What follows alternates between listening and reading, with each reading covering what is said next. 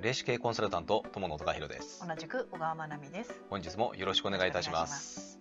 はい。では本日のテーマはこちらですね。はい。口癖は人生を作る。はい。口癖。口癖です。うん。どんな口癖持ってるでしょうかね。結構自分じゃわかんないうん。まあ分かんない部分はあるかもしれないですね、あのーこれいい口癖と悪い口癖ってやっぱりあるんですあのー俗に言うあの天国言葉と地獄言葉ってあるじゃないですか、うん。これね本当にその通りなんですよ、うん。でまあ、つまりね自分が発した言葉うん。ってこれ全てエネルギーを持ちます。うん。で一番そのね自分が発した言葉を聞いてるのってうん。誰だと思いますか、自分ですね。うですよね、ん。だって自分が発してる言葉直接耳聞いてますからうね、ん一番自分が、えー、と発した言葉って、うん。えー、と聞こえてもいますし、うん。一番影響力あるのは自分の言葉なんですよ。なので自分が発する言葉口癖というものは間違いなく人生作ってます。うん。だ例えばネガティブなもの言葉ばっかり使ってる人はそういったあのネガティブな現実がやってきます。うん。うんポジティブな言葉を使うようにしてる人、うん。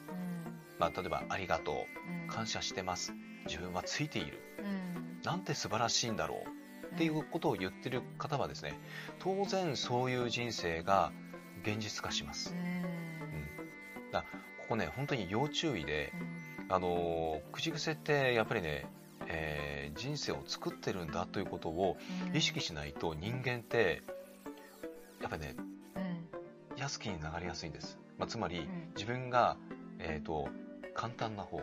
あのーうん天国言葉って意識しないとなかなか使えなかったりするんですよね慣れるまで、あのでなんかうん、地獄言葉をはい。普段使ってるとそれが当たり前になってきちゃうからそう。天国言葉にいざいざ作ろう使おうって思うと、すごい違和感があって、うん。なんか嫌な気持ちになったりとかするんですよね。嫌な気持ちとかね恥ずかしいとかね、うん。そういうのがあるんですよ、うん。だからあのこれね、えー、と最初はすごい違和感感じるかもしれないんですけども、うん。それをね、えー、とやっぱり口癖にしていった方が間違いなくいいです。うん。だから、ね、ありがとうございます。感謝してます、うん。えーなんて素晴らしい、えー日なんだろう、うん。なんて素晴らしい人なんだろう、うん。